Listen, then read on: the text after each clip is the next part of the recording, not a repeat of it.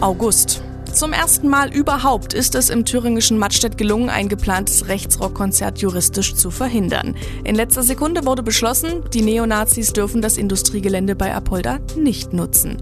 Sensationsfund in Dornburg-Kamburg. Zum ersten Mal überhaupt wurde in Thüringen eine Gottesanbeterin gesichtet. Das Tier wurde ins Naturkundemuseum gebracht.